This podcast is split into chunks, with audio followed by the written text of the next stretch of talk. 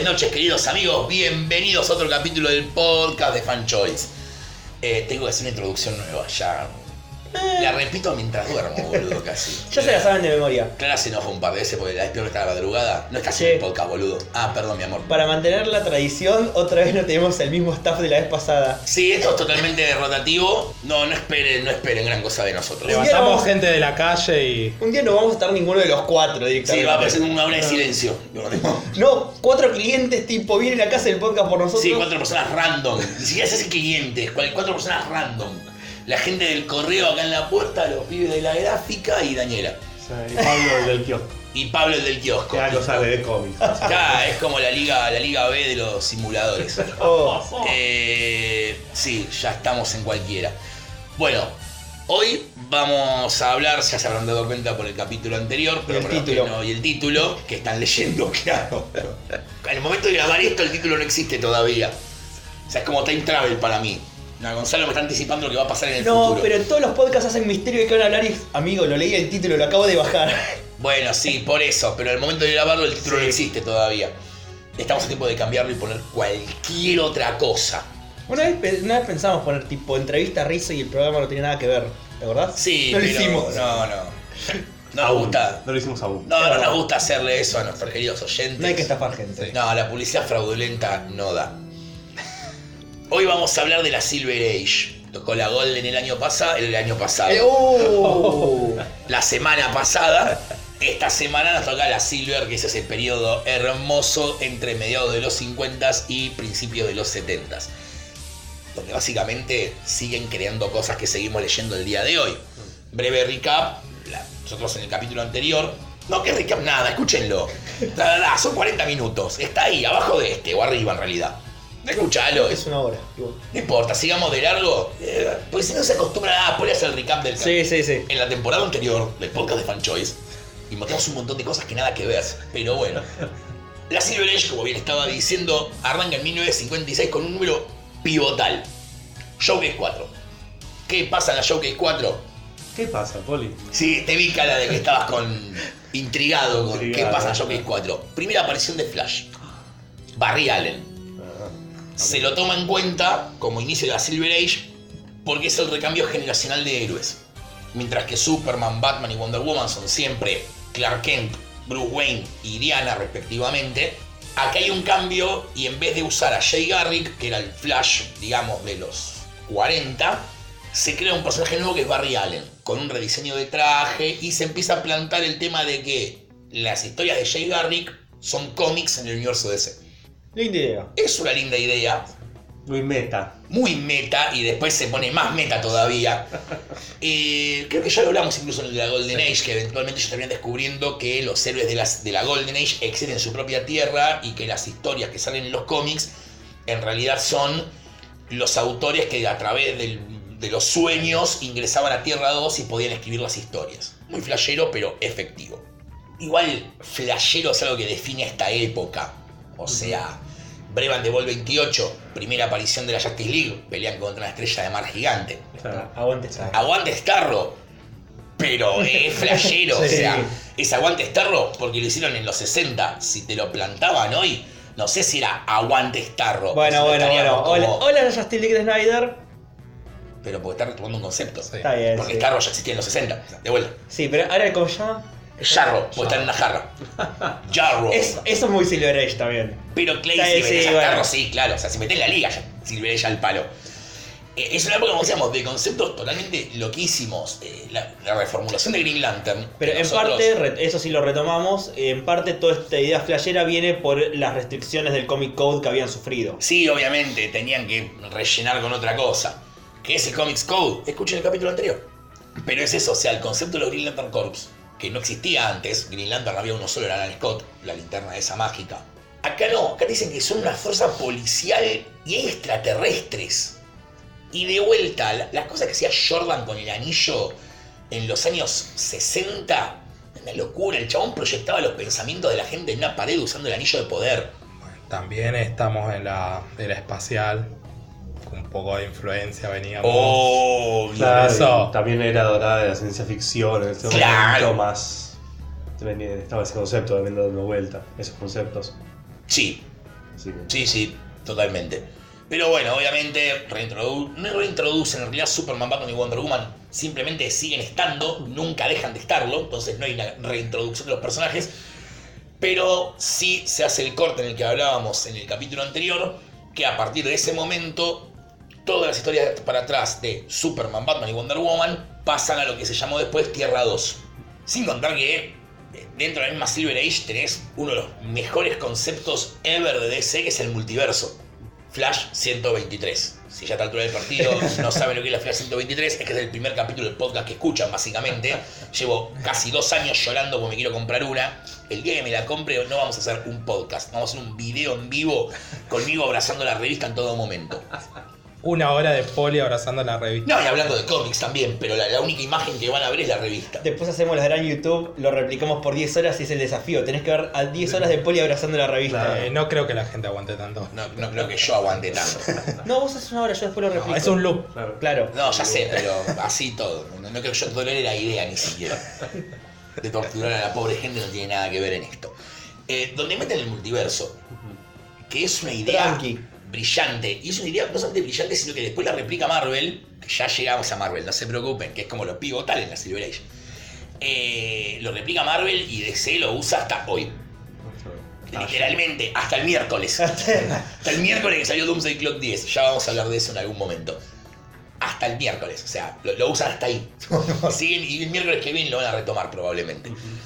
Pero eh, son el tipo de ideas que ellos van introduciendo. O sea, empiezan los team-ups entre los héroes de DC de la Silver Age con sus contrapartidas de la Golden.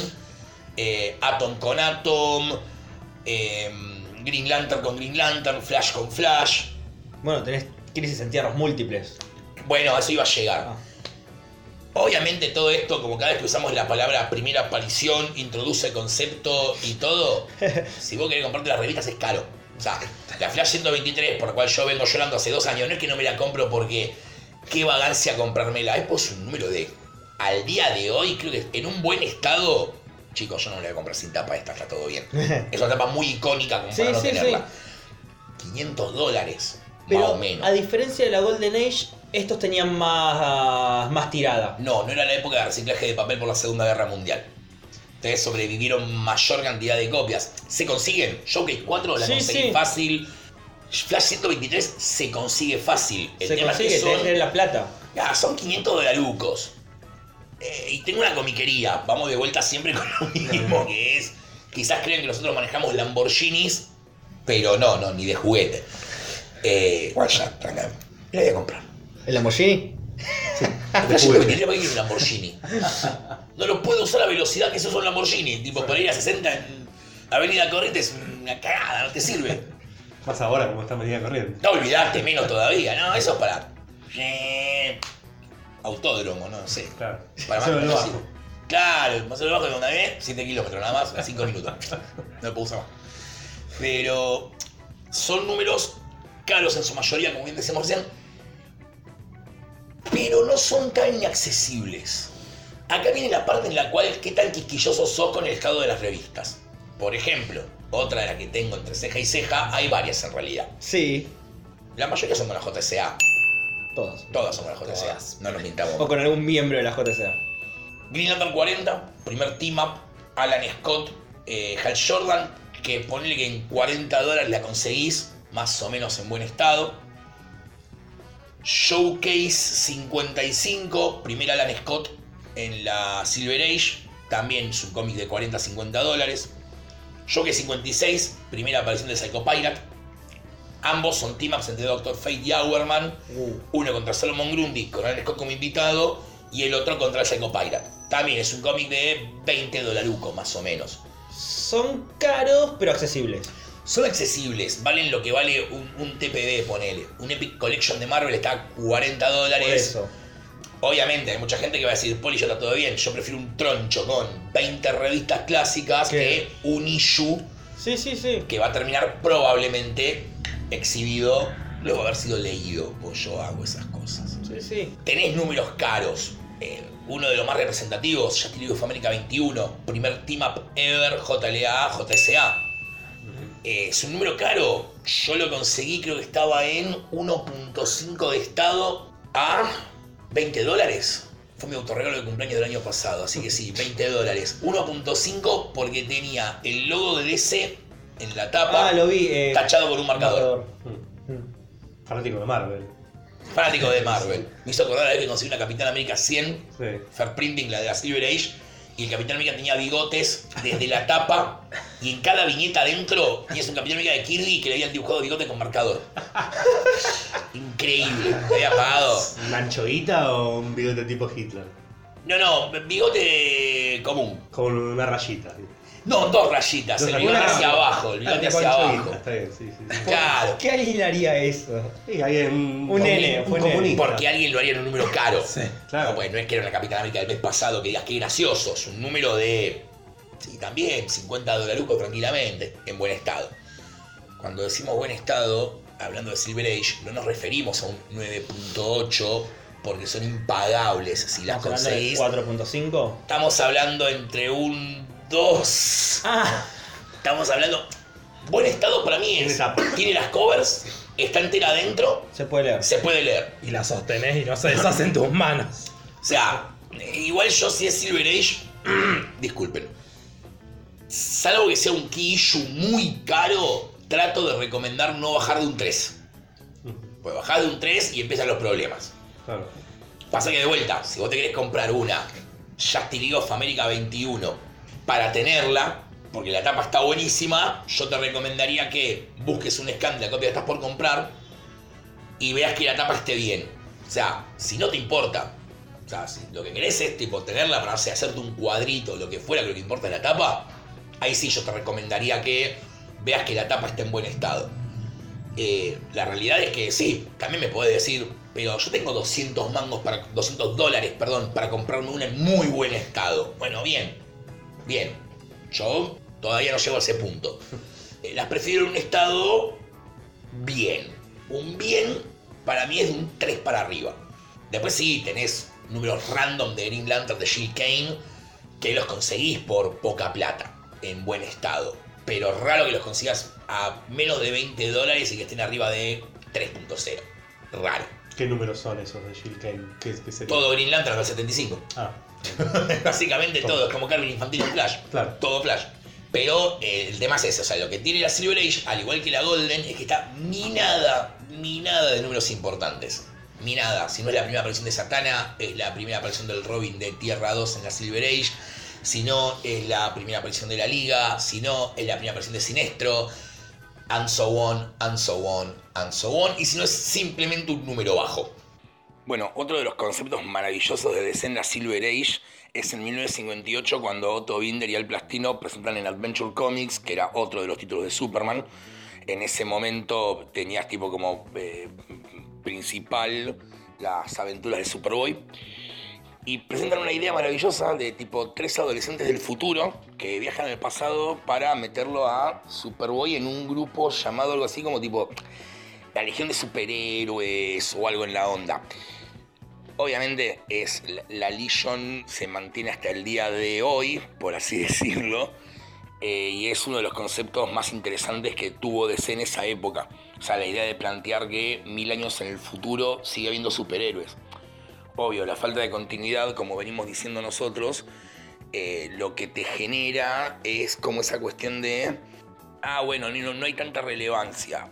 En la continuidad de ese de hoy, la idea de que los ideales de, la liga, de la society, siguen mil años después es grosísimo. Pero bueno, hoy por hoy no, no estaría viendo mucho cómic de la Legión de Superhéroes dando vuelta, ¿no? Eh, esperemos que vuelvan pronto. ¿Se puede leer esto que no sean revistas que están a punto de destruirse? Claro que sí se puede leer, muchachos. ¿Por qué? Porque hay, de vuelta, carradas de ediciones de este material. Porque afortunadamente, para los fans de DC, ya llegamos a Marvel. Calma, calma. Para el fan de DC, la Silver Age está casi toda recopilada. En varios. El problema es la Bronze. Cuando llegan a los 70 es como que se traban. Ya llegamos a los 70 el próximo capítulo, no se preocupen. Uh, spoiler. ¿Te gusta? Tenés Showcase Edition con todo el flash infantino como Ya vamos a hablar en su momento de los Los Essentials. showcase son, lo- los essentials son los blanco y negro. Los Son anchos. blanco y negro, papel, obra Ah. Toraba, Toraba, 600 páginas por 15, 20 dólares. O sea, el chiste es, te lleva más de 500 páginas de cómics a 15 dólares, que es prácticamente un regalo. Pero no esperen ni tapadura, ni papel bueno, ni papel. Mi color. Ni color, claro, no, no, no. Sí, sí, color sí. queda descartado ya de base con el precio.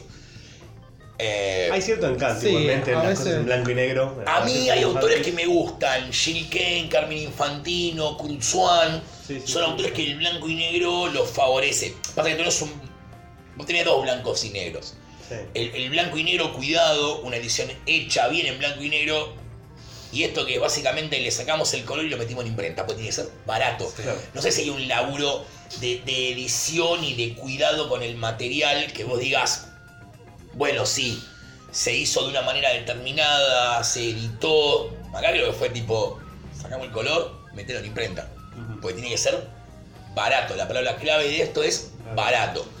Después tenés los archives, que ya los nombramos en el capítulo anterior, pero lo repetimos breve. Son unos hardcovers de 250 a 300 páginas que valen unos 50 dólares.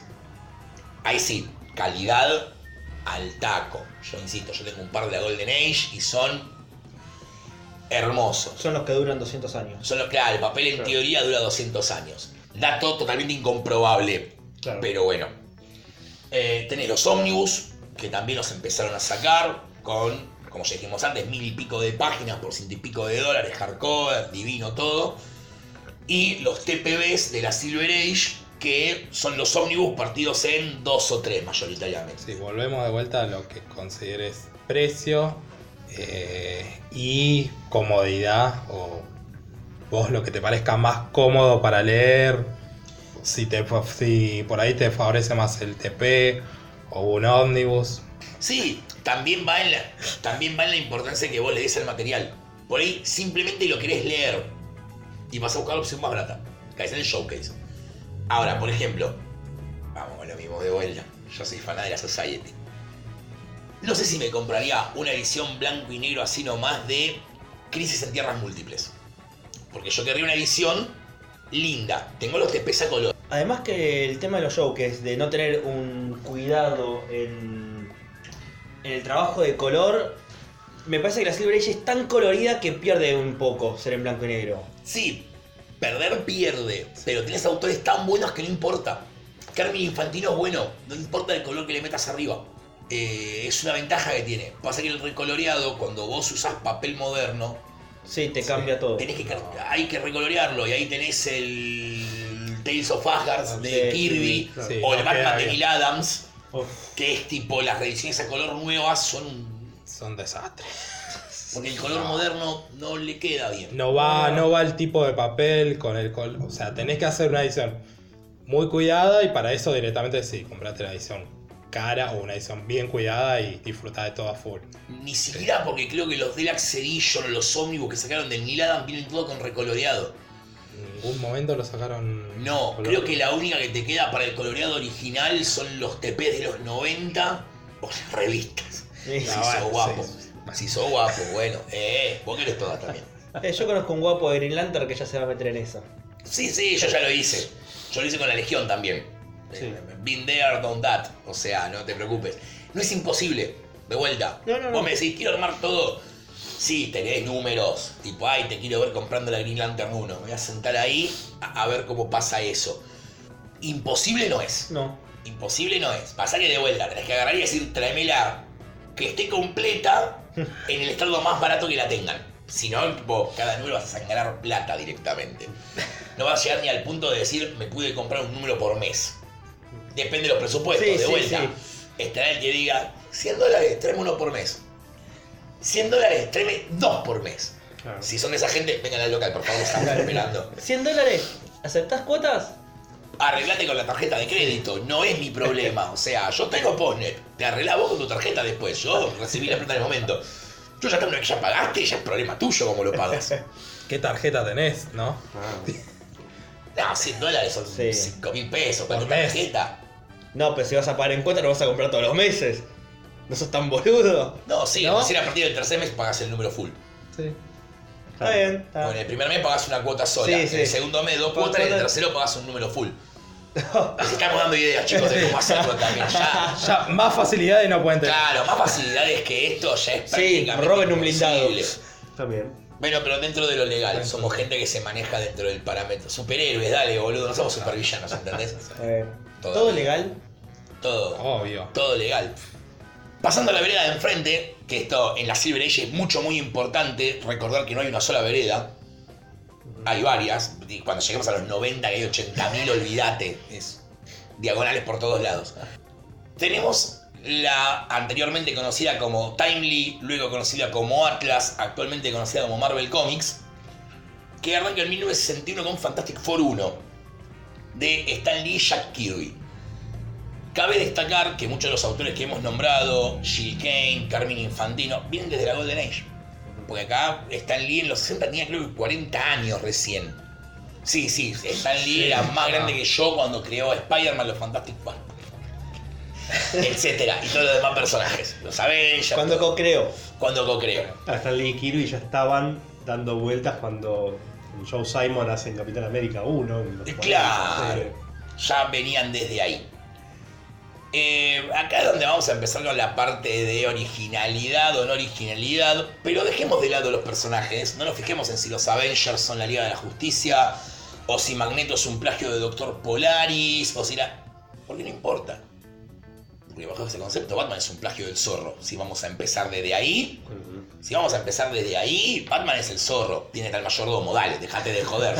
Más zorro imposible. Lo que importa en Marvel es el tipo de historias que se cuentan. Porque mientras que en DC vos tenías a Bruce Wayne, que era el multimillonario que vivía en su mansión. Clark Kent, que era un periodista respetable. Jordan, que era un piloto de pruebas. Barry Allen, que era un policía. Acá tenés gente que no la estaba pasando bien.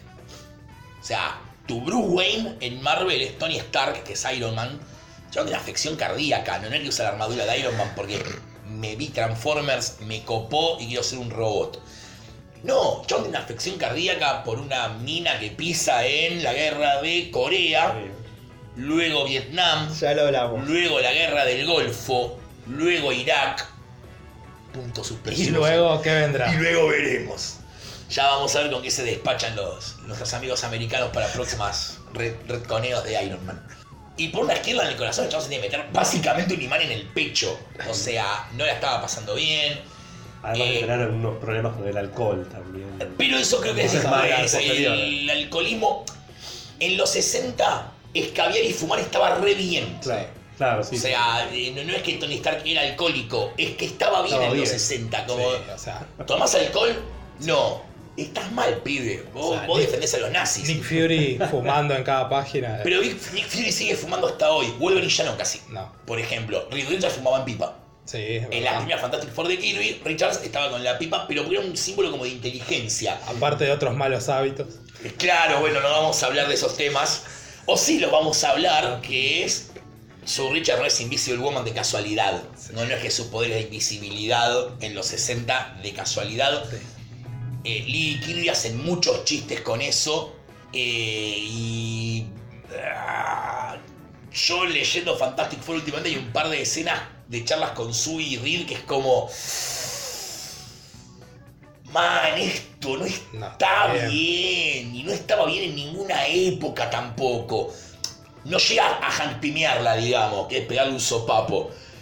Pero, hay Pero- como una cuestión de, de Sí, representación. violencia de- psicológica. pero no sé si violencia psicológica tanto como la representación del personaje. Bueno, creo que suben varios, varios números, aparece casi combatiendo en una misión con el delantal. Sí. Como que tipo, para que no en el de la arco, cocina en el arco de los Inhumans, Sí. cuando choca el avión y ellos no la encuentran, y ella dice, "Ay, es la única manera de que me noten y noten que me corté el pelo. Vamos, están, Jack, chicos, Bueno, está pero todo sí. bien. Era una representación que era muy a la época, pero que de todos modos estaba mal. Es como cuando Woman secretaria en la JSA, Sí. es como. Dale, en serio, eso es todo lo que. mm, es raro. Eh, es muy raro de leerlo hoy con la mentalidad de, de hoy, básicamente. Cosas que en los 60 eran normales. Tipo, no, bueno, sí, está. es esposa. Ahí la, la Sí. tenés, está ahí. Es esposa, es compañera y es, es, es- de los cuatro era la- el personaje que teníamos más a la izquierda y cuyos poderes y Era hacerse invisible. sí, era hacerse invisible. Ah, solamente los poderes psíquicos. No, no tiene poderes psíquicos. No, no. Los campos de fuerza Bueno, vienen los campos después. Ah. vienen después. pidiendo ayuda todo el Era la damisela en peligro. Era la princesa de Mario. Sí. Era la damisela en peligro. Nada, eso. No, no, no siempre soy muy amigo de criticar a los clásicos porque, bueno, nada, contexto histórico. Pero, así todo es como raro. Es como. Y no sabían, después aprenden por ahí un poco a escribir mujeres o ponen a No, poner de- personajes no, De- después, después- después para mí convierte a Susan Storm en el personaje femenino más fuerte de los Sí, cómics. sí, sí, sí. Sorry, o sea, eh, la mina está casada con un pelotudo. Sí, muy capo, viajo en el tiempo, todo. Sí, Como pero- pareja es un pelotudo. como padre. Como ni hablar.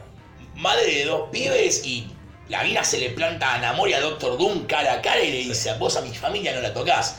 O sea, y, sin contar que la mina es brillante también. Sí. O sea, aparte de todo, aparte de la mina es una leona, es inteligentísima. Con todos estos parámetros puestos, Sue Storm es uno de los personajes para mí emblemáticos de lo que es el personaje femenino en la historieta. Después también, obviamente, bueno, sí, Wonder Sí. Woman, Capitana Marvel, Y en X-Men si nos metemos, yo pondría Tormenta. totalmente, totalmente Yo la pondría como, como eje de, de grupo, o sea, plantándole cara a todos, plantándole cara a Cíclope, plantando y, llevando en los peores momentos, agarrando, agarrando la batuta y diciendo el grupo continúa. Después tenemos, tenemos también, eh, tenemos a Fénix, tenemos a Kitty. Kitty tuvo sus momentos también, Sí. cuestionables. Sí, no, pero Kitty pela más, más chapa más adelante. Bueno, sí, sí, bueno, por eso, más adelante, pero. Ya que nombramos X-Men, otro- otra gran creación de los 60, aunque en los 60 no se dieron cuenta, se dieron cuenta en los 70s, 80s, son casualmente la Patrulla X. Mola, tío. sí. Bueno, perdón, la conocimos así acá. Forum. Sí. Una patrulla. Estoy lagrimeando, disculpe. Eh, X-Men. Saludos para nuestros amigos de España, que tenemos un par de, de- de oyentes en España, les mandamos un abrazo desde acá. Lindo concepto, eh, lindo el tema de girar en torno a la discriminación, Sí. aunque al principio no era tan así, después lo van como... Está buena la adaptación que van haciendo hacia llegar a ese punto, pero también recae en el tema de el héroe con problemas. sí. Sí, o sea, gente que tipo trataba de ayudar a la raza humana, pero por su condición de mutantes, que es una idea hermosa la de los mutantes, que Stan Lee crea la idea para dejar de tener que crear orígenes de personajes. ¿Y Sí. por qué tira rayo de los ojos? Mutante. Sí, Gente discriminada por su propia naturaleza, que en lugar de resentirse contra la sociedad, trata de ayudarla y mostrarle que son iguales a ellos y que están haciendo lo, lo- tratando de crear un mundo mejor. Para coexistir pacíficamente. De hecho, siempre te dicen que las Sí. eh, analogías de Javier y Magneto son eh, Mate- eh, Martin Luther, eh, Martin Luther King Luther King y y, Malcolm X. Sí. Respectivamente, de vuelta. Sí. Uno más combativo y uno más, ide- más idealista. Eh, y es muy bueno, muy Sí. buen material para leer. Pesado en algunos momentos, pero bueno. Sí. Después tenés obviamente el emblema de la editorial, porque sí, porque es el emblema de Marvel, que es Spider-Man, cuyo único drawback es que era un adolescente ñoño, o sea, de los 60, o sea, como Sí. que todo va, va como empeorando más todavía, ¿no? Porque el ñoño de hoy es cool, el ñoño de hoy tipo usa una remera de Batman. Bueno, tenés al Andrew Garfield cuando hizo Spider-Man, era el ñoño cool. Andaba en skate. no era un ñoño, No, andaba, andaba en skate, sacaba fotos. Lo único ñoño que tenía es que había hecho una traba automática para la puerta Bueno, para pero te, lo, pero te lo querían vender como que era ñoño. No te lo querían vender como el pibe cool. Eh, para eso Sí, Flash Thompson. Pero lo hicieron muy mal. Sí, está bien, Sí. sí. O sea, pa- para ñoño se vestía más o menos bien, tipo remerita, jean, Peinado de onda. peinado de onda. Hacía trucos con skate. Claro, es Bart Simpson, boludo. Bart Simpson no es un ñoño. Oye, Tom Holland. Tom Holland arranca la película con el amigo de él, que es el pibe Sí, menos haciendo- popular de la escuela, la- la Lego. Vamos a pasar un fin de semana bomba, me compré la estrella de la muerte de Lego. Sí. Ya no hay más ñoño que eso, boludo. Cuando vos sabes que tu fin de semana es armar una Death Star en Lego, es un gran fin de semana. Partamos de la base. Es un gran fin de semana. Hola, Fe. Si alguno se compró una Death Star de Lego y nos quiere invitar a armarla, acá hay cuatro ñoños que vamos, eh, de cajón. sí, sí. Yo llevo la cerveza. Dale. Eh, pero sí, Bueno, sí, tenés te lo plantean de esa perspectiva. El Andrew Garfield es como tipo, soy el, el ñoño Sí, está muy- tonto y mi amigo es Harry. Bueno, Harry Osborn casi no aparece en las películas, gracias a Dios. Pero No, bueno. Sí, Sí. Es un traumadito. Ya está, terminó. Bueno, entonces, Spider-Man es un adolescente ñoño de los 60 que la pasa muy mal, es, es bulineado a lo que era el bullying de la época, obviamente por eh, Flash Thompson. Qué persona muy rara la relación entre ellos dos. Ese síndrome de Estocolmo sí se puede. Es como un síndrome de Estocolmo. Pero que es un niño que logra salir con Gwen Stacy. Y con Mary Jane después. No entiendo muy bien. No me pasó. Yo, de adulto. Pero no me pasó. Como tipo onda. La supermodelo pelirroja. No, bueno, y también lo que tenía Spider-Man, a diferencia de todos los demás, que se podía relacionar más con el lector al ser un adolescente, que era más o menos la edad de los lectores. Sí. Lo mismo que te pasa con X-Men. Sí. Claro. Bueno, Los sí. X-Men también sí, son adolescentes cuando arrancan. 14, 15 años. Salvo lo. Claro, Claro, salvo después, bueno, Iron Man y los Sí. demás. Sí, porque todo el tema es porque lo- en los cómics de DC y eso, los adolescentes siempre se eran los psychics. Claro. Entonces acá lo que hace Stan Lee es poner el. Creo que él pelea el, el tema de Spider-Man eh, para ponerle ese nombre, a pesar de que era un adolescente y todo en la editorial, la pelea para ponerle ese nombre, para darle una importancia. Pero el chiste era que tenía la edad del psychic. Claro, exactamente, Bucky. Bucky, claro. Claro. La- la- otro de los conceptos de Marvel brillantes para la época es Thor. Sí. Bueno, que sí, tipo, es tomar un dios nórdico. Pero toda la parte de Donald Blake, que es un médico que es Rengo, Sí. eh, está muy bien. Y Jack Kirby dibuja. Sí, bueno. Todo lo que estoy Todo. diciendo atrás, salvo Spider-Man que es Ditko, prendidísimo, fuego. Estoy nombrando también a nuestro queridísimo Jack Kirby, que tipo magia pura. Hulk, que es para mí el más trágico de todos, en su mayoría es como tipo la tragedia en persona de Dr. Jekyll y Mr. Hyde, Sí. que remoría tanque de guerra. Porque nunca se pierde el estilo ante todo. Eh, es monstruo gris, eventualmente verde, eventualmente gris de vuelta, luego rojo, quizás azul en algún momento. No, pero lo del primer gris a verde pasa por un tema de, de coloreado. Que no les, no les gustaba cómo quedaba el gris, entonces lo hicieron verde y después tuvieron que justificarlo. El siguiente concepto que Marvel introduce en los 60, que también perdura hasta el día de hoy, es un grupito de gente que está en boca de todos hace un par de años, que son los Avengers. No confundir con Emma Peel y John Steed, los Avengers británicos. Oh, ay, qué jovencitos estos. Para, para, esto, esto es podcast. Acabo de poner una cara de no entiendo de qué están hablando Sí, y me están tratando una de centennial. Había, había una serie británica llamada Los Avengers, Sí. que eran dos espías, que eran eh, Emma Peel y John Steed. Y nada, Ah, Eso. mucho gusto. son los Avengers. Es en los 90 se hizo una película. Shh, no se hizo la película. Pero está Uma Thurman. ¡No, no! Debo ir a casa a ver el astuto. Bueno, Bueno, ese lo saben. Ah. Británicos. Con John Connery de villano. Sí. nunca, nunca me lo iba a confundir, chicos. No, no. No. Hoy en día es imposible encontrar en internet un rastro de que existió esa serie.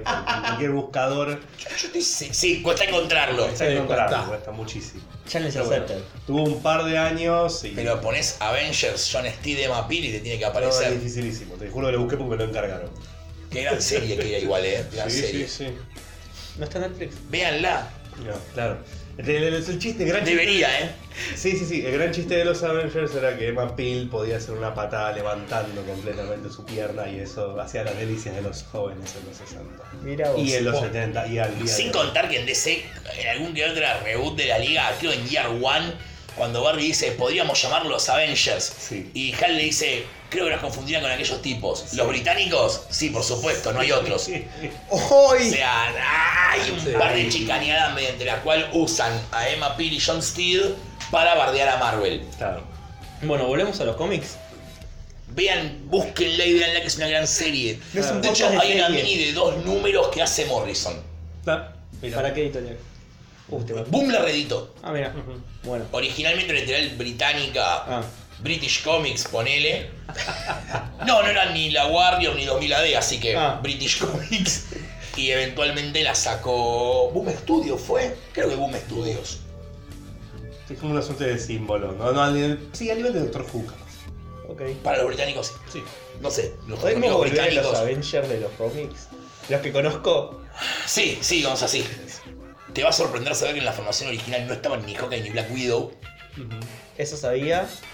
Que no está el Capitán América también. Eh, que- Y que el Capitán fundador es América. Coso, es eh, Scott Lang. No, No, es no, el otro, Hank Pym.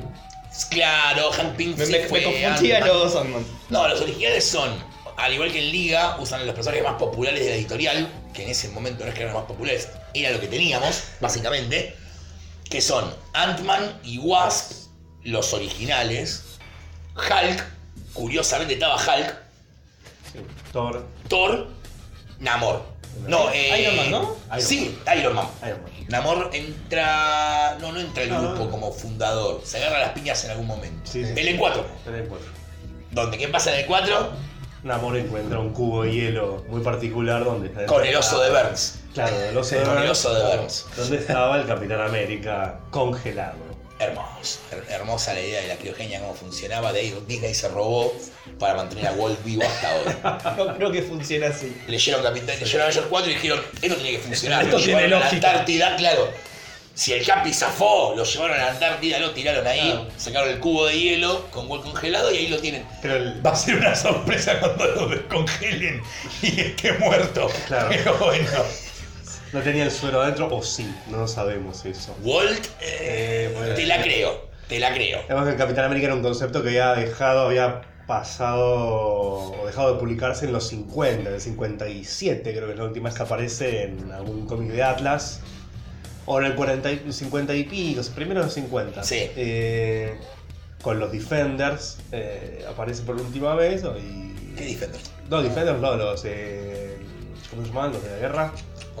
Los Invaders son Invaders, retrocontinuidad. Bronze Age, te estás Ah. adelantando, es un retcon que hace Roy Thomas. Es un Redcon, bueno. Los pero Invaders estaban en un, en un cómic que estaban más o menos los tres. ahí, Sí, sí, Young Men. En Young Men. Después retconian y ese no es Steve Rogers, ese es eh, Isaiah Bradley, Claro. En, el abuelo de Patriot. Patriot no. Sí, Patriot. Patriot. Sí, sí. Patriot. En los 50, bueno, el concepto que había terminado de publicarse en los 50 estaba olvidadísimo y Stan Lee dice Matanga. Venga, sí, totalmente. Para, lo- sí, lo- ¿Sabes por qué lo trae? ¿Por qué? Porque los primeros de Avengers, Kirby estaba dibujando 8 colecciones por mes. Tipo, ¡ah! ¡Déjenme dormir! Y hay gente que no llega a hacer 24 páginas cada 3. Sí, olvídate. Flojitos. Flojitos. Y Avengers la dibujaba así nomás. Vos mirá los primeros números de Avengers, no, hay un, no encontrás un fondo ni color del juez. No es como tipo onda, ponele ganas. Y Stan Lee dice, pará, este personaje que lo creó Don Simon, ¿lo tenemos todavía? Sí. Hace el guion sin decirle nada a Kirby, se lo tira y cuando Kirby está al cap te sale uno de los mejores números de la puta Silver Age de Marvel. Desde la tapa hasta la última página es tipo gloria absoluta todo. Lo decís tipo, ay, ¿cómo sos? Qué fácil que eras. eh. Te poníamos un Capitán América ahí y vos entraste como un show acá, así. Hermoso, hermoso. Los 60 tienen otra particularidad, además de Marvel y DC, que son una- algunas pequeñas editoriales indie que van como surgiendo. Un caso puntual y que nos eh, compete a lo que estamos hablando es Charlton.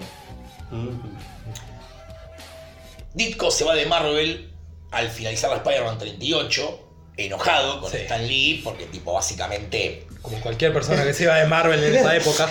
Claro, como la gente que se iba de Marvel en esa época, va a Charlton, donde el tipo va a crear 3, 4 de los personajes más importantes de DC eventualmente, que son Capitán Atom, Question, Nightshade y revivir el concepto de Blue Beetle, no con Dan Garrett, que tenía como tipo super fuerza y esas cosas eran superiores a los 40, sino desde la perspectiva científica de un vigilante de la calle llamado Ted Cord. Sí, chicos, Blue Beetle fue creado por Steve Ditko, yeah, como corresponde a todo personaje de bien. Igual que Question. Son versiones muy distintas a las que leímos después en DC, eran cómics puro y duro de superhéroes, de hecho de, de Question raya un poco como personaje muy de derecha. Bueno, eh, va de la mano con la ideología de Ditko. Bueno, pero el tipo tenía total libertad para crear. es como Mr. A, ¿era? Ese O que de hecho Mr. sí. A es básicamente el mismo personaje. Sí, sí, pero más de... Charlton igualmente duró muy, muy, muy poco. eh, por lo menos la línea de Action Heroes de Charlton, duró muy muy poco. Y luego la adquirió DC Comics para relanzar los personajes. Primero en Watchmen. Y después le dijeron a Moore, no, no lo creo conveniente. Y relanzaron la maravillosa serie de la perdón, maravillosa no, increíble serie de cuestiones de Daniel O'Neill en los 80, Capitán Atom de Cary Bates y Blue Beetle, primero con su serie con Len Wayne y después en la Liga de Giffen, nuestra amada Liga de Giffen. Aquí Mandamos un saludo y mejorate. Sí, mejorate que te, te esperamos en diciembre. Te esperamos en diciembre en el aeropuerto. Eh, Con el cartel Giffen, bien groupies tipo de los Backstreet Boys. ¡Ay, Giffen! Sube el avión y se va de vuelta. Firmame un muslo. Sí, lo tatúo, eh, ya estuve tatuado. Y. Sí. Vamos a volver a la Silver Age que necesitaríamos Sí. volver a retomar. Volvamos de vuelta para Marvel. ¿Cómo podemos leer lo de Marvel? En revistas no, chicos. Acá sí que les digo que. a- acá es como, tipo, anda, anda a comprar una Amazing Fantasy 15 si sos guapo, primera aparición de Spider-Man. Anda a comprar una Amazing Spider-Man, punto. Podríamos decir entonces que la Silver Age de Marvel es comparable a la Golden Age de DC. Sí, pero no tanto tampoco. Sí, pero no tanto. Sí, no te Que habrá Fantastic por uno. Está bien. claro. La No, cotiza igual, cotiza, cotiza, pero... No son cuatro palos que puede haber valido una. Una Sí. Eh, pero igual, el tema es que la cantidad de primeras apariciones que tenemos, muchos hijos de puta te cuentan la primera aparición de Escorpión como un número caro. Claro. ¿Entendés? O sea, ¿Scorpion el villano de Spider-Man? no, el que se va mate es en Mortal Kombat. No, pará, capaz había otro no sabía. ¿Ahí No, no, se no. te lo cuentan? Todo, Todo, cuenta, todo. cuenta. Y Primera en X-Men, aparición de. Blob, primera, Pará, boludo, dale. primera aparición de Blob, primera aparición de Rubén, el peluquero del profesor Javier, que no usa hace años porque es pelado, pero no importa. Qué gran personaje sería ese, por favor. Llamalo a. Llamalo, llamalo. Anda, mandale un mensaje desde la compu a Hickman, yo te espero acá. Igual Marvel siempre fue más caro que DC para conseguir issues, siempre. No, no, no sé por qué, pero. eh, hay épocas, muy pocas épocas de Marvel que sean baratas. La Silver no es una de ellas, pero Marvel es un editorial muy consciente de su público lector. Y si bien nosotros recién hablamos de los showcase de DC, que son nuestras Biblias telefónicas, los que lo crean son Marvel con los Essentials. Principios de los 90 dicen, che, qué lindo todo este material viejo que tenemos, pero queremos que la gente lo pueda leer. Y crean el formato este, lo crea Marvel con los Essential, que lo usaron, usaron durante 15, 20 años, a todo un punto en el cual hayan editado todo, básicamente. No hay nada más fácil, chico, de conseguir que la Silver Age de Marvel. Tiras una piedra, le pegas a un libro.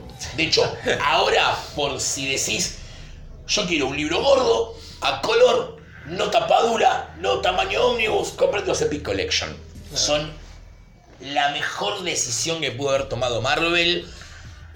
Yo me estoy comprando de Fantastic Four y soy la mejor persona por ello. Sí, los, están los editan en, des- en desordenados, Sí. pero editan.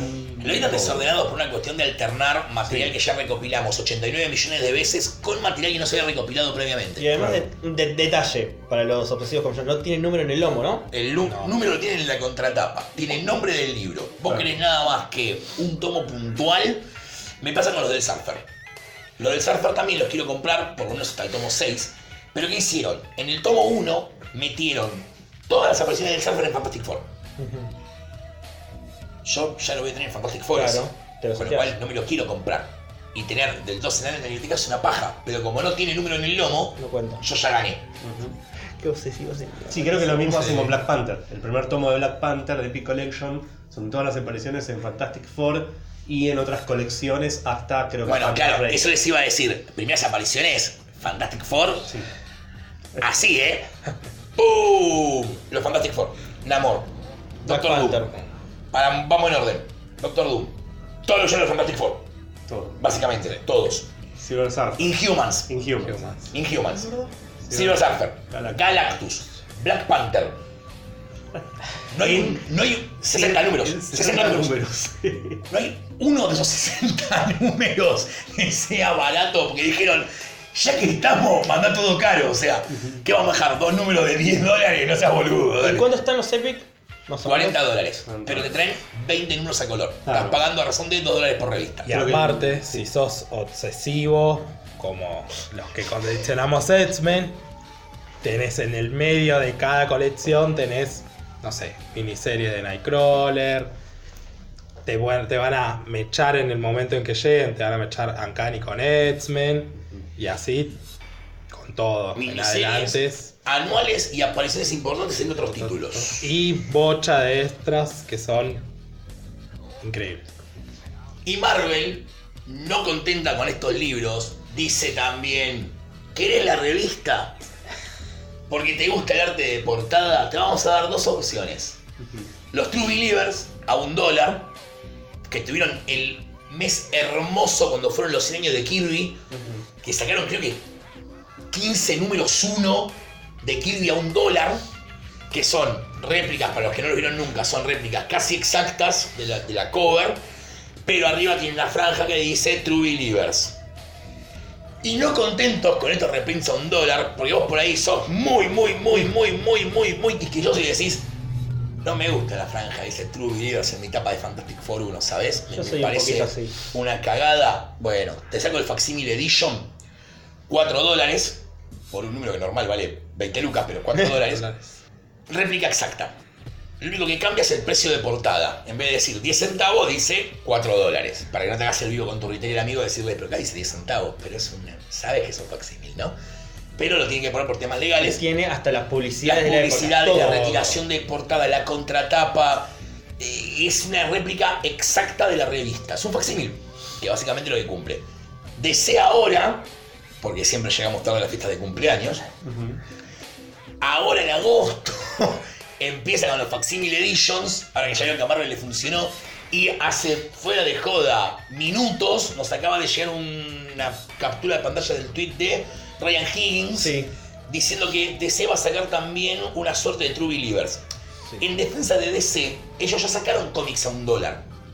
Con la iniciativa, cuando salió Watchmen la película, ellos sacan un reprint de Watchmen 1 a un dólar y sacan una tanda de revistas que llamaban eh, What's Wha- Next. What's Next. Con All Star Superman 1, Ex Machina.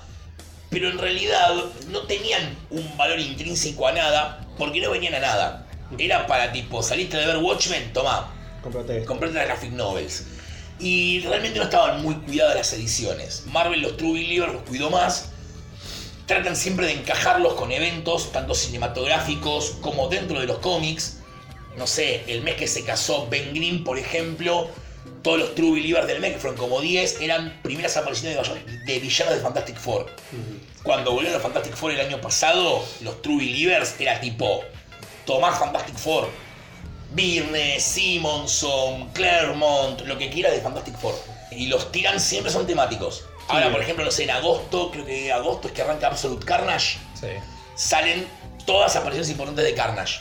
Todas. Fue Venom, todas de Venom. Sí. Fue el Avengers Endgame, todos números con Tano, Nebula, Rocket Raccoon, pero X-Men, Wolverine. Capitana todo. Marvel. Capitana Marvel también fue todo. Capitana Marvel sacaron de hecho cosas de Marvel. Saga Cósmica. No, no sacaron de Genis de casualidad. Sí. No, me sorprendió que no hubiera de Bell, pero bueno, ya que haya dos capitanes Marvel es complicado. Ya meter cuatro como había realmente es más complicado. Para mí a DC ahí le faltó un poco, no sé. Doomsday Clock me parece que era un gran momento para sacar a un. O sea, con la cantidad de referencias que tiene el número 10 de Doomsday Clock, me sacabas 20, 20 reprints a un dólar y no alcanzaba. O de 4, bueno. Ahora está el rumor este, los cuatro primeros que anuncian, también sin ningún tipo de ton ni son, son Crisis en Tierras Infinitas, Uno. la primera parte de Hash, Eh, sí. la primera parte de Batwoman, Eh, y Harley Quinn 1. del nuevo 52. Ah, no sé cuál. Era del nuevo 52. O sea que tenés un clásico indiscutido de los 80, ya vamos, Sí. llegamos, llegamos a Crisis, me van a ver llorar. Hash, que es un cómic de los 2000. La primera parte del arco de Detective de Batwoman, because serie de Porque la serie de televisión, está claro. bien. Y algo moderno. Y lo de Harley Quinn por versus No. Prey. ¿Cuándo sale? No, por No, Harley Quinn. falta, Harley, falta. claro, Harley Por Quinn, Harley Quinn. por poner algo moderno que Pero vende. claro, yo banco más la idea de que ese tipo de iniciativas vayan ligadas a algo, si no estás tirando revistas por tirarlas. Pero bueno, yo hace años que me vengo quejando que DC no saca ese tipo de reprints maravillosos, los sacaron. Poli, ¿qué? Deja de quejarte. y- Deja de gritarle a la Y nube. disfruta tu Harley Quinn. claro, no. Y los primeros dos facsímil que va a sacar DC son Batman 232, que es la primera parte de Em, Ra's al Ghul, primera versión de Ra's sí. Ghul. Y este otro cómic chiquito, ¿cómo se llama? House. House of Mystery. No, House of- sí, sí. Sí. ¿Qué número? el 92. ¿Qué pasaba ahí? Primera aparición de Swamp Thing. Bronze Age, próximo capítulo. Este, te desubicaste, Gonzalo. Sí. No te podemos sacar de casa, boludo. No te podemos sacar de casa. Es Ay, increíble, Dios. pobre pibe. Ya fue, me voy a ver la serie. Ah, no, para, ya la vi. Ah, y ella ya vio. Él, él tiene tiempo libre. Estamos en el sábado, para los que no lo saben, la serie se estrenó ayer y ya íbamos a llegar. Jueves a la noche. Tomato, tomato, depende de dónde estés. No me acuerdo. Pero bueno, esto fue un repaso muy, muy mm, abuelo de pájaro por la Silver Age. Pero igual creo que hemos ya tocado los tópicos importantes. Bueno, nos faltó obviamente nombrar, no sé, la primera versión de Batgirl, la primera versión de Poison Ivy, el Riddler en la Silver Age, que es un personaje distinto al de la Golden. Faltó mucho, porque siempre, siempre nos quedamos cortos. El tema es que no sé si el nivel de tolerancia de ustedes da para un podcast de dos horas, o si el nivel de tolerancia nuestro da para un podcast de dos horas también, sinceramente. Pero me parece que, a ver, Gonza, ¿hay alguna novedad con respecto al podcast? ¿Algo de unos mensajes que puede dejar la gente ahora? Ah, sí, ya estaba ah, en el capítulo anterior en la descripción, por si no la leyeron. Tenemos una casilla de mensajes para que nos envíen mensaje de voz. No voy a decir la página porque no va a tener sentido que la noten, es un quilombo. Es anchor.fm barra fans guion choice guion podcast barra message. Busquen en la descripción, es mucho más fácil. Qué sencillo. Pueden mandarnos ahí audios con preguntas y lo que quieran y podemos, si da, poner las preguntas en el podcast en el siguiente episodio y responderlas. Claro, exactamente. Si la pregunta va dirigida a algún miembro específico del staff, por favor aclárenlo. Porque por ahí, no sé, Mati dijo algo de X-Men que quedó la duda y quieren que Mati lo resuelva. Eh, aclaren, tipo, esta pregunta es para Poli. ¿Podés hablar un poco mejor? No, la respuesta a esa pregunta es no. ¿Pueden reemplazar a Poli por otra persona? Tampoco. Soy el único inamovible de este podcast. Eso es lo que vos pensás. No puedo usar mi nombre, lo siento mucho. Yo tengo todas las contraseñas. Podcast Ah. vivirán, podcast morirán, pero Poli. Poli permanece, Sí, ¿sí? permanece. Soy el Clark Kent de este podcast. Poli prevails. Crisis en Poli, podcast Poli múltiples. prevails. Eh, noticias de la semana. Poco. Pero muy poco porque poderoso. Fue una semana tranca. Pero habemos Batman. Yo banco. Cinematográficamente habemos Batman. Creo que la mayoría de esta mesa banca. Sí. O es un anime. No, no, no lo banco ni no, no lo banco. Es Ah, como- lo mismo. Está bien. Eso no hay que ver. Hay que Es una ver. nueva película de Yo, Carta igual, blanca, lo para ver qué digo pasa. es. Tiene lo único importante que tiene que tener Batman, el mentón cuadrado. Sí. Que eso, metiéndote en un gimnasio, no lo solucionás. Y además, Sí, el, el otro pibe, Thomas Holt, lo queremos, pero. No da. Además lo que nos tiene que importar es el Bruce Wayne. Batman es un doble. Sí, también. Sí, también. Él puede parecer, por ahí a él parece lindo con el traje, qué sé Claro. yo, pero no va a ser las escenas de acción. O sí, qué sé yo, pero. No, es no. importante que sea un buen Bruce Wayne y tiene pinta el pibe, así que lo bancamos desde el Para, uno. para el que vive en un tupper, Robert Pattinson, sí, el de Crepúsculo, el vampiro ese que brilla, ese es Batman. Después hizo una gran carrera en cine indie. Que es la parte importante en realidad, porque todos se agarran de una película hace 10 años que el Sí. pibe hizo para generar una carrera. Eh, perdóname, también es Diggory en Harry Potter. Sí. Si vamos a, a, tipo, ponernos en quisquillosos. Pero bueno, nada. ¿Puedo decir algo controversial? Sí, después, después te censuro, no mentira. Eh, chicos, está todo bien, es Batman, no requerís un Oscar a mejor actor, es desperdiciar actores. Yo, disculpen, ¿no? Pero. Hola, soy Bruce Wayne, soy un playboy millonario. Hola, soy Batman, estoy resentido con la vida. No necesitas. Es más, creo que lo que necesitas es un paciente psiquiátrico, básicamente, más que un buen actor. Sí, en este caso lo que vale también son la. Para este proyecto de películas es el, el guionista y director que eh, Matt Reeves, ¿no? Es lo Sí. que lo. Sí. Confiamos en él después de la trilogía que hizo con eh, Planeta de los Simios. Muy interesante su, su guion, su dirección. Todo está muy bien para hacer eh, películas completamente con CGI y monos y que me importe. Van a meter monos en Batman, ese gorila Sí, se va obviamente. Batman y Detective Chimp, boludo, me vuelvo loco. Andy Serkis hace eso del Detective Chimp.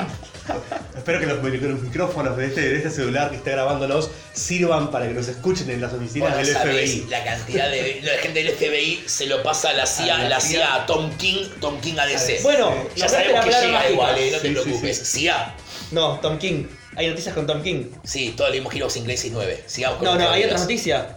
Va a coescribir con Ava DuVernay em, New Gods para cine. Para cine, ¿es? ¿No es para cómic? Ah, yo pensé que era en cómic. No, Ah, ella, ya estaba casteada como directora y como guionista. Sí. Y ahora lo pusieron a él como co-guionista del guion de la Mm. película. Bueno, algo, hay otra noticia. Sí, se estrenó Something. El primer capítulo está buenísimo. Adaptan House of Mystery 92. Mírenla. Es una serie de terror. Ya desde la fotografía te va a plantear eso. Y hablamos de 40, Doomsday. min- 40 minutos, Eh, una hora dura. una hora. Sí, esta semana salió un cómic, una revistita Estaban esperando hace mucho. ¿Hace cuánto no sale un número? Uf. desde marzo. De marzo. Salió la Doomsday Clock 10. Solamente voy a decir algo para los fans de DC. De acá a 20 años, si no cambian la continuidad de vuelta, ponele, vamos a seguir hablando de esta revista. Sí. No sé si de la saga puntualmente, pero que vamos a seguir hablando de Doomsday Clock 10, Es un seguro. número llamado a ser eh, ex. eh, Disparó en la clásico. colección en precios. El número sí. 10. No vamos, no vamos a dar más datos sobre el número. Yo lo que les voy a recomendar es, léanlo. Claro, incluso es un número que se banca a leerse solo. Yo creo que sí. Sí. Yo creo que tenés que haber leído el especial de Revir Sí. y el, la Doomsday Clock 10. Puedo hacer el experimento. No he leído un Club. Ah, genial, bueno, léelo en la semana y lo rectificamos. Pero no, chicos, léanlo. Los que lo estén esperando en papel, atesoren ese issue. eh. Yo creo el miércoles Y solo lo leí. todos los spoilers. Yo creo el. Sí hay spoilers, sí hay Sí, spoilers. sí. Yo creo que el miércoles solo lo debo haber leído dos, tres veces tranquilamente. Y Yo cuando llegue en papel lo voy a leer tres, cuatro veces más porque no le termino de sacar jugo al número. Yo lo leí también en virtual y iba pasando las páginas en ciertos momentos, era como. ¡Ah! No lo puedo creer. Sí, sí, no, no. para- Ahora, cuando cortemos el micrófono, Sí. charlamos todo lo que vos quieras. Sí, sí, sí, Pero para más ahora con el micrófono puesto, no, porque nos están escuchando los oyentes. Sí. Eh, no, no, en serio. Che, qué buena onda hacer recomendación del número de la semana. Ah, Ahora que digo, ya que recomendamos Doomsday Clock 10 al público, elegir uno o dos issues por semana de las novedades para recomendarlas. No. Heroes mala. in Crisis 9. Ustedes, cállate la boca, hombre horrible. Ustedes, gente del público, ¿qué dicen? Podemos hacerlo, ¿no? ¿Les interesaría que tipo, les demos el, el número que nos gustó a nosotros? Que a veces podría coincidir, que sea el mismo para todos. Lo que yo no querría hacer es como tipo, este cómic es una porquería, el que fuere. Eso sí, no, acá no se va a hacer. Porque es un criterio muy amplio. Una cosa que yo te diga, Sí. a mí me pareció buenísimo esto, y que alguien me diga, no estoy tan de acuerdo, y otra que yo te diga, esto me pareció una porquería porque no está bueno. Y Es arte, no, no creo la que exista. siempre. La idea Claro. es llevarlos a leer más. Bueno, cerramos este capítulo sesentoso del podcast. Eh, nada, agradeciéndoles a todos, por favor, nuestras redes sociales, si lo están escuchando es por la red social. En la descripción están todas. Siempre vaya- vayan a la descripción porque ahí tienen la casilla, las redes sociales y donde más pueden escucharlo dependiendo de la plataforma de donde estén. Bueno, y esperamos los mensajes ahora que los pueden dejar para agregar una sección más al podcast y así ganar más tiempo y capítulos. Si se juntan muchos, podríamos hacer un capítulo especial de esos vagos. ¿sabes que lo tenía De- de pensado? esos- de esos capítulos vagos que uno hace tipo onda, meter relleno. ¿Sabes que lo había pensado si se acumulaban en un Meter Q&A? relleno. Y Emma, yo de hecho voy a tirar algo también que es nosotros muchas veces tocamos cosas que después las dejamos como si después lo desarrollamos. Y después no sé, digamos. los CGC, los cómics ¿Hace firmados, cuánto prometimos lo de la CGC? lo seguimos lo seguiremos prometiendo. Pídanlo. Porque nosotros también tiramos, tiramos de eso. Nadie pregunta nada, decimos, bueno, a nadie le interesa o con la información que tienen alcanza y sobra y seguimos con otros temas. Pero si por ahí tipo, che, loco, no, quiero que explayen este tema. Podríamos empezar a hacerlo. Alguien dijo un podcast de arte original. Yo escuché podcast de arte original, así que vamos a hacer un podcast cuando terminemos con las eras sobre cómic original. Y tenemos un par de, de ideas para capítulos temáticos, más temáticos, más finos y más específicos. De Starman dijimos una serie de podcast de Starman. ¿Por qué no? Pero no lo ¿Por qué terminé no? de leer todavía. Pero hacemos un número por capítulo. Llega, boludo. Son 100 semanas. 100 semanas tiene Son tiempo. dos años. Son más de. Sí, dos años. Eh, sí. dos años. Pero a la gente le gusta. Tengo que editar eso. Sí, sí, trabajado. Por ahí lo pido todo para la semana que viene. ¡Oh! Oh. Si lo pagas. Bueno, hasta la semana que viene. Chao. Nos vemos, chicos. Buena semana.